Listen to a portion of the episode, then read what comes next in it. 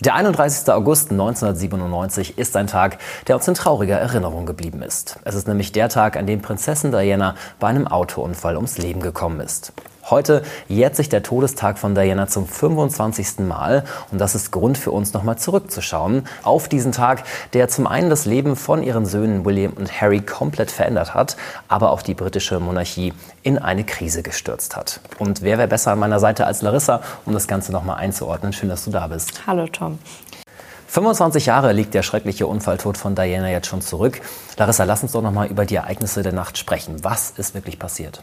Es war die Nacht von dem 30. auf den 31. August 1997. Diana war mit ihrem derzeitigen Partner Dodi Al-Fayed, einem Chauffeur und einem Leibwächter in einem Wagen unterwegs. Und dieser Wagen ist ungefähr gegen 0.25 Uhr gegen einen Pfeiler gekracht. Und von den vier Insassen sind drei Insassen tödlich verunglückt. Dodi Al-Fayed ist verstorben, Diana ist im Krankenhaus verstorben, ebenso ist ihr Chauffeur verstorben. Einzig der Leibwächter hat überlebt. Und wie war zu dem Zeitpunkt die Situation im Palast? Es ist, wie gesagt, nachts passiert. Auch in Schottland war es zu diesem Zeitpunkt Nacht. Die Königsfamilie hat sich auf Schloss Balmoral befunden. Dort machen sie oft im Sommer Urlaub. Charles und Diana waren zu diesem Zeitpunkt ja schon ein Jahr geschieden. Und sie haben die Nachricht bekommen, sie haben einen Anruf bekommen und dann war eben lange nicht klar, wie man das Ganze handhabt. Schließlich waren William und Harry zu diesem Zeitpunkt erst 15 und 12 Jahre alt. Man wollte es ihnen natürlich schonend beibringen, hat sich dann entschieden, dass erstmal nichts unternommen wird. Und Charles ist dann nach Frankreich geflogen, nach Paris zu Diana. Sie war zu diesem Zeitpunkt schon verstorben gewesen. Und wie das Königshaus dann mit diesem Tod umgegangen ist, hat sehr, sehr kontroverse Diskussionen ausgelöst. Natürlich, Harry und William haben ihre Mutter verloren. Charles hat irgendwo auch seine Ex-Frau verloren, auch wenn sie zu diesem Zeitpunkt, wie gesagt, nicht mehr miteinander verheiratet waren. Man hätte sich von der Queen ein bisschen mehr Empathie, ein bisschen mehr Mitgefühl, ein bisschen mehr Taktgefühl gewünscht. Sie hat aber, und das ist natürlich auch ihr Job als Königin, ihr Programm weiter durchgezogen. Es gab dann einen Tag, an dem die Familie an das Blumenmeer vor dem Buckingham Palace gegangen ist. Charles mit seinen Söhnen, auch die Queen war dabei. Und dort hat die Queen einen, ich würde sagen, Fehler begangen, nämlich sie hat gelächelt. Sie hat mit den Menschenmassen praktisch gesprochen, hat die Nähe auch zum Volk gesucht, aber mit einem Gesichtsausdruck, den viele nicht als angebracht empfunden haben. Kurz vor der Beerdigung hat die Queen dann gehandelt und hat eine Ansprache gehalten, in der sie Diana Tribut gezollt hat, in der sie gesagt hat, dass sie Diana verehrt hat und dass sie tief in ihrem Herzen verankert ist und dass an dem Tag der Beerdigung praktisch alle Augen auf sie gerichtet sein sollen und man diesen schweren Weg gemeinsam mit der Königsfamilie gehen soll. Jetzt liegt der Tod von Diana schon ein Vierteljahrhundert zurück. Das ist ja schon eine ganz lange Zeit. Was ist denn seitdem passiert? Es ist sehr, sehr viel passiert. Zum einen sind ihre beiden Söhne William und Harry erwachsen geworden, haben mittlerweile eigene Familien gegründet. Charles hat seine große Liebe Camilla geheiratet, die ja auch in der Ehe mit Diana immer wieder Thema war. Diana hat ein sehr berühmtes Interview gegeben, in dem sie sogar wortwörtlich gesagt hat, dass sie zu dritt in dieser Ehe waren mit Camilla. Charles hat Camilla dann im Jahr 2005 zur Frau genommen.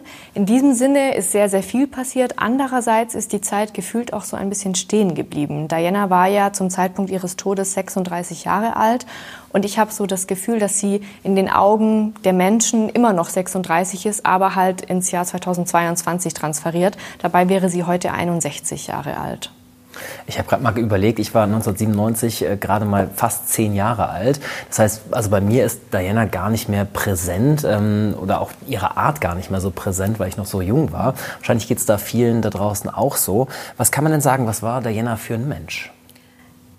Die meisten Menschen, mit denen ich zum Beispiel auch in London gesprochen habe, kriegen einen Strahlen ins Gesicht, sobald sie über Diana sprechen. Sie war und ist die Prinzessin der Herzen. Sie ist immer bekannt gewesen und auch nach wie vor bekannt für ihr riesiges Herz, für ihr Mitgefühl, für ihre Empathie, für die Eigenschaft, das Gute in den Menschen zu sehen und Menschen vor allem auf Augenhöhe zu begegnen. Sie hat sich auch Zeit ihres Lebens extrem für Menschen eingesetzt, die es nicht leicht haben, für Arme, für Kranke, für Schwache. Sie ist in Länder gereist, sie hat sehr viel HIV Engagement gezeigt, hat mit Menschen gesprochen. In den 90er Jahren war das alles noch nicht so ein großes Thema und sehr mit Abstand betrachtet und Diana hat dieses Tabuthema aufgebrochen. Sie hatte nie Berührungsängste, ist den Menschen, wie gesagt, immer auf Augenhöhe begegnet und war einfach eine Person, zu der man aufgeschaut hat. Auf der anderen Seite war sie ein Mensch, der nicht sehr glücklich war. Die Ehe mit Charles war eigentlich von Anfang an sehr, sehr unglücklich. Diana war sehr viel alleine, auch im Palast. Sie war auch essgestört. Es gab eine Sache, die ihr Herz vollkommen erfüllt hat, und das war ihre Mutterrolle. Für ihre Kinder hat sie gekämpft wie eine Löwin, um Harry und William zu schützen, hat sie alles getan. Und in dieser Rolle als Mama ist sie bis zum Schluss total aufgegangen. Bleiben wir noch mal kurz genau bei dieser Mutterrolle. Du hast es eingangs gesagt, Harry und William waren 12 und 15 Jahre, als ihre Mutter verstorben ist, also noch sehr, sehr jung.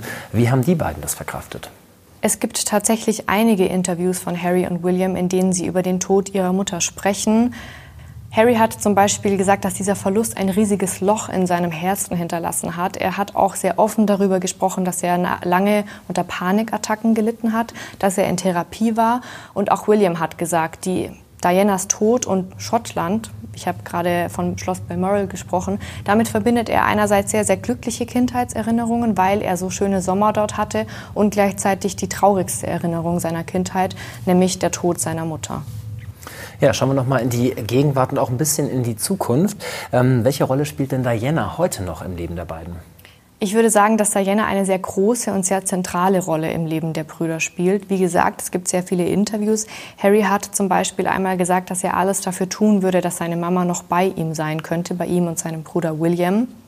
Sie versuchen, Diana sehr subtil, aber doch äh, auf eine Art und Weise in Erinnerung zu halten, die jeder versteht. Beispielsweise spielt sie auch im Familienleben der beiden eine sehr große Rolle. Diana konnte ihre beiden Schwiegertöchter Kate und Meghan ja leider nie kennenlernen, aber sie tragen Teile von ihr sozusagen an ihren Ringfingern. Der Verlobungsring von Kate ist ja der exakt gleiche Verlobungsring, den Charles damals Diana geschenkt hat. Und auch Meghan hat zwar keinen Verlobungsring von Diana, aber sie hat Steinchen integriert bekommen aus dem Nachlass von Diana. Das ist das eine. Auf der anderen Seite sind auch ihre Kinder praktisch eine, eine Hommage an ihre Oma. Die Charlotte ist ja die Tochter von William und Kate. Sie heißt Charlotte Elizabeth Diana. Elizabeth steht natürlich für die Queen und Diana für Williams Mutter. Und auch die Tochter von Harry und Meghan, nämlich Lilibet, heißt mit Zweitname Lilibet Diana. William hat auch mal erzählt, dass er mit seinen Kindern durchaus über die verstorbene Großmutter spricht. Auch wenn sie nicht mehr ist und sie sie leider nie kennenlernen konnten, schreiben sie ihr zum Beispiel zum Muttertag gerne Briefe. Da gibt es auch Aufnahmen. Beispielsweise stand in diesen herzförmigen Karten drin, ähm, der die liebt dich, der die vermisst dich, wir vermissen dich, wir lieben dich. Und das ist wirklich sehr schön zu sehen, dass sie sie so ein Stück weit in den Alltag mit integrieren. Und was die beiden Brüder auch tun, sie tragen praktisch Dianas Sinn für Gerechtigkeit weiter in die Welt hinaus. Harry engagiert sich ja sehr stark zum Beispiel für die Invictus Games. Sie sind ja auch im September in Deutschland, in Düsseldorf, Harry und Meghan. Und William hat sich zum Ziel gemacht, dass er den Fokus sehr stark auf mentale Gesundheit legen möchte, worin ihn seine Frau Kate sehr unterstützt. Jetzt wissen wir ja, dass das Verhältnis zwischen William und Harry aktuell nicht das Beste ist. Würdest du sagen, dass Diana noch der einzige Teil ist, der sie wirklich noch als Brüder auch zusammenhält? Das würde ich bejahen, diese Frage. Es sind vor allem die Erinnerungen an die Kindheit, die die beiden gemeinsam hatten. Ich habe es vorhin schon angesprochen, die Ehe von Charles und Diana war totunglücklich. Auch das haben die Kinder natürlich gemerkt. Dann kam die Scheidung. Aber es gab eben eine Zeit im Leben von William und Harry, da war die Welt zumindest ein Stück weit für sie in Ordnung. Und daran denken sie sehr, sehr gerne zurück. Und wir haben letztes Jahr im Juli gesehen, dass Diana genau das tun kann, nämlich ihre Söhne wiedervereinen. Es heißt ja immer, Meghan hat die beiden sehr entzweit. Auch darüber haben wir hier schon gesprochen. Aber im Juli letztes Jahr wäre Diana 60 Jahre alt geworden. Und zu diesem Anlass haben William und Harry eine Statue von ihr enthüllt, gemeinsam. Man hat gesehen, der Weg dorthin und der Weg zurück war sehr, sehr distanziert. Es wurde nicht besonders viel gesprochen, es wurde sich nicht in den Arm genommen, es war nicht besonders herzlich. Aber in dem Moment, in dem sie das Tuch zurückgezogen haben und die Statue enthüllt haben, da hat man gesehen, hier passiert gerade etwas Magisches und hier, spielt, hier spielen Emotionen eine sehr große Rolle. Schauen wir nochmal wirklich auf den Tag heute. Ähm, wie werden die beiden denn heute dem Tod ihrer Mutter gedenken? Bisher ist nicht bekannt, dass in London besondere Feierlichkeiten oder ein Gedenkgottesdienst in etwa stattfinden soll. Ich bin mir aber sicher, dass Harry und William das auf ihre Weise tun. Beispielsweise gab es eine Aufnahme von Archie, dem Sohn von Harry und Meghan, in der im Hintergrund eine Blume zu sehen war, nämlich ein Vergissmeinnicht. Und diese Blume war Dianas Lieblingsblume. Das sind alles subtile Gesten. Ich könnte mir auch vorstellen, dass vielleicht Kate und William einen Instagram-Post oder ein, ein Statement veröffentlichen lassen. Und wer weiß, vielleicht rufen sich Harry und William auch an, um über ihre Mama zu sprechen. Ja, ein Vierteljahrhundert liegt der Tod von Diana jetzt schon zurück. Heute ist ihr Todestag. Larissa, vielen, vielen Dank für deine Einschätzung. Ähm, ich bin sehr, sehr gespannt, was da heute äh, noch kommt. Vielleicht auch von den beiden, du hast es gerade gesagt. Vielleicht sehen wir auf Instagram noch das ein oder andere Posting der beiden. Was ich aber schön finde, dass Diana irgendwie bis heute gefühlt einfach irgendwie noch da ist. Und das ist, glaube ich, ihre besondere Art, die sie damals hatte. Deshalb vielen, vielen Dank für deine Einschätzung und deine Worte. Und wir sehen uns zur nächsten Folge von Palastgeflüster wieder.